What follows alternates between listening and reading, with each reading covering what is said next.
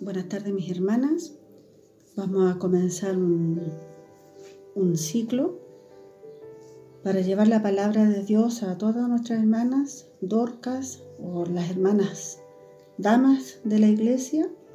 Usted sabe que este es un nuevo sistema que tenemos que adoptar debido a la situación que estamos viviendo. Así es que en primero eh, quiero pedir que cada una eh, dedique un tiempito para que podamos hablar sobre la palabra de Dios, para que podamos ser instruidas y podamos ser bendecidas por intermedio de la misma. Eh, tenemos hoy día un estudio que se llama Dios da la estrategia del éxito. Y para ello entonces tenemos la lectura en Josué capítulo 1, versículo 8. Y damos lectura en el nombre del Señor. Espero que usted eh, ya tenga eh, su Biblia y esté preparada para que leamos. Y damos lectura. Dice, nunca se apartará de tu boca este libro de la ley, sino que de día y de noche meditarás en él, para que guardes y hagas conforme a todo lo que en él está escrito, porque entonces harás prosperar tu camino y todo te saldrá bien. Amén. Es la lectura y entonces ahora nos vamos de lleno a meditar en ella y a desarrollarla.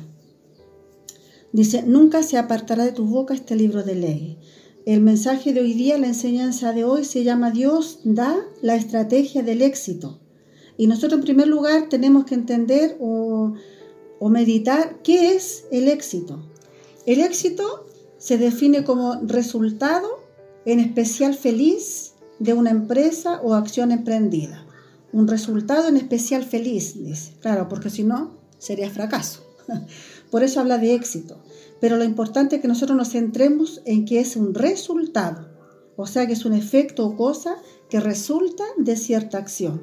El Señor ahora nos da la estrategia del éxito, nos da el secreto del éxito, pero para, para obtener este éxito, nos da aquí en este versículo, dice, nunca se apartará de tu boca este libro de la ley sino que de día y de noche meditarás en él.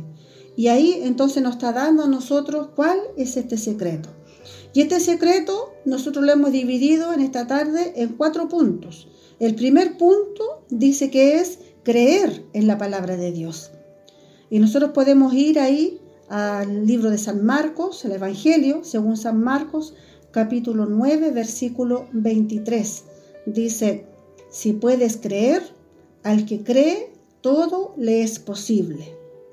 Y también dice en 2 de Timoteo, capítulo 3, versículo 16, dice, toda la escritura es inspirada por Dios y útil para enseñar, para redarguir, para corregir, para instruir. Entonces, el primer requisito para tener éxito, primero es creer en la palabra de Dios. Cuando yo creo, cuando yo digo, sí, Dios me está hablando, Dios me está enseñando, Dios me está instruyendo, entonces ahí yo puedo obedecer. Amén. El segundo punto dice meditar en la palabra de Dios y considerar un asunto con atención y detenimiento para estudiarlo, para comprenderlo bien. Entonces, dice la palabra del Señor en el Salmo 1, en el versículo 2. Dice, en la ley de Jehová está su delicia, y en su ley medita de día y de noche. Y cuando lo hace el hombre, medita en su ley de día y de noche, dice, será como árbol plantado junto a corrientes de aguas, que da su fruto en su tiempo y su hoja no cae, y todo lo que hace prosperará. Y aquí podemos encerrar lo que hablábamos antes, en dónde está meditado o, dónde está puesto sus ojos para ver si usted es una persona exitosa o no. Aquí dice la palabra del Señor que todo lo que hace será prosperado, porque cuando uno está en la ley de Jehová, cuando uno está en la palabra del Señor centrada en hacer su voluntad, en obedecerle, todo lo que uno hace está bajo la bendición de Dios, está bajo la voluntad de Dios. Por lo tanto, todo puede ir en prosperidad. Pasamos entonces ahora al punto número 3 y el 3 dice obedecer la palabra de Dios. En la palabra del Señor obedecer está como guardar. Y podemos nosotros ir a Deuteronomio en el capítulo 5, versículo 29. Dice, ¿quién diera que tuviesen tal corazón que me temiesen y guardasen todos los días todos mis mandamientos, para que a ellos y a sus hijos les fuese bien para siempre. Este es un pensamiento de nuestro Padre Celestial. Está manifestando el deseo de su corazón, que nosotros tengamos un corazón sometido, que nosotros tengamos un corazón que tema a Dios y que guarde los mandamientos, que guarde sus estatutos, que guarde sus enseñanzas, que guarde lo que Él nos manda que podamos cumplir su voluntad. Y dice la última parte de este versículo, para que a ellos y a sus hijos les fuese bien para siempre. Como la mayoría de las damas de la iglesia somos madres, tenemos hijos, algunas ya son mayores, tienen nietos, dice, para que a ellos y a sus hijos, usted agréguele sus nietos, sus sobrinos, dice, les fuese bien para siempre. Yo creo que el éxito para nosotros las damas, las madres, el éxito está centrado en la bendición de nuestros hijos, en la felicidad de nuestros hijos, en la alegría de nuestros hijos. Y el Señor hoy nos da este secreto. Si queremos que a nuestros hijos les vaya bien, y no solo les vaya bien hoy día y mañana, sino que les vaya bien para siempre, para eso tengo que tener yo mi corazón sometido a la voluntad de Dios. Cuando yo someto mi corazón a su voluntad, entonces voy a cumplir con lo que el Señor a mí me enseña. Y si yo lo cumplo, así también con mi ejemplo le estoy enseñando a mis hijos a cumplir la voluntad del Señor. Obedezcamos entonces a su palabra, obedezcamos a sus mandatos, para que a nosotros y a nuestros hijos, como lo promete aquí la palabra del Señor, les vaya bien y les vaya bien para siempre. Y el cuarto punto dice ser perseverantes. Y perseverar es mantenerse constante por largo tiempo.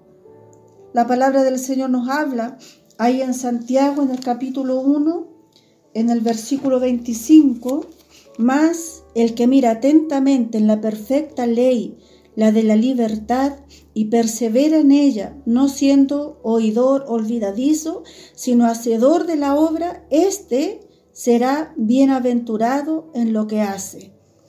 Bienaventurado es una persona afortunada, una persona feliz. El Señor, mis hermanas, nos ama. Como usted ama a sus hijos, así nos ama el Señor. Y el Señor quiere que usted y yo seamos afortunados, seamos bienaventurados es por eso que hoy nos trae esta enseñanza.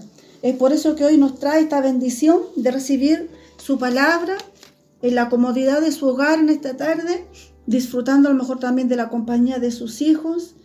Y el Señor entonces que en esta tarde su palabra llene su vida, llene, llene su corazón.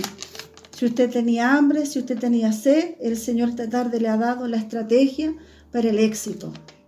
Pero no me quiero despedir sin antes dejarle otro mensaje también, que usted vaya a Isaías 41, 10, porque yo sé que estamos viviendo un tiempo de mucha dificultad, que para algunos puede ser de mucho dolor al enfrentar nuestra lejanía, a este distanciamiento. En más de alguna de ustedes puede, haber sufrimiento, porque ciertamente el reunirnos es un oasis para nuestra vida.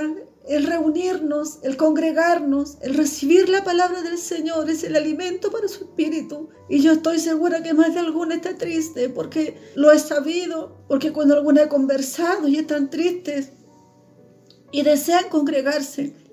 Y el Señor esta tarde también le quiere recordar a usted y decirle, dice, no temas porque yo estoy contigo, no desmayes porque yo soy tu Dios que te esfuerzo. Siempre te ayudaré, siempre te sustentaré con la diestra de mi justicia. Así que mi hermana, si usted estaba triste, si está desconsolada a lo mejor, o si está con temor, el Señor le dice, no temas, porque yo estoy contigo. Cuando usted se sienta sola, usted recurra a este versículo y abrácese usted de la palabra del Señor.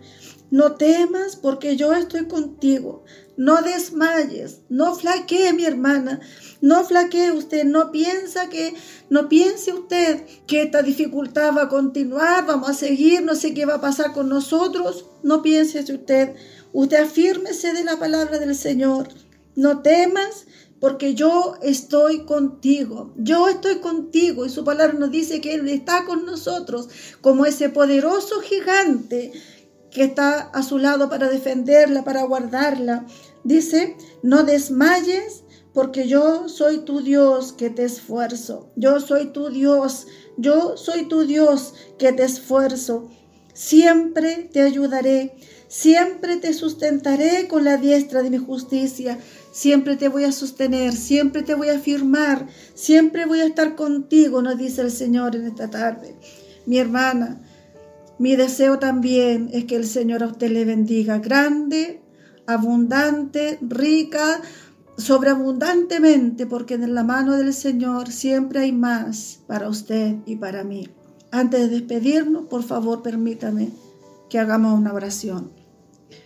Padre amado, agradecemos, Señor, su auxilio, su protección, sus cuidados.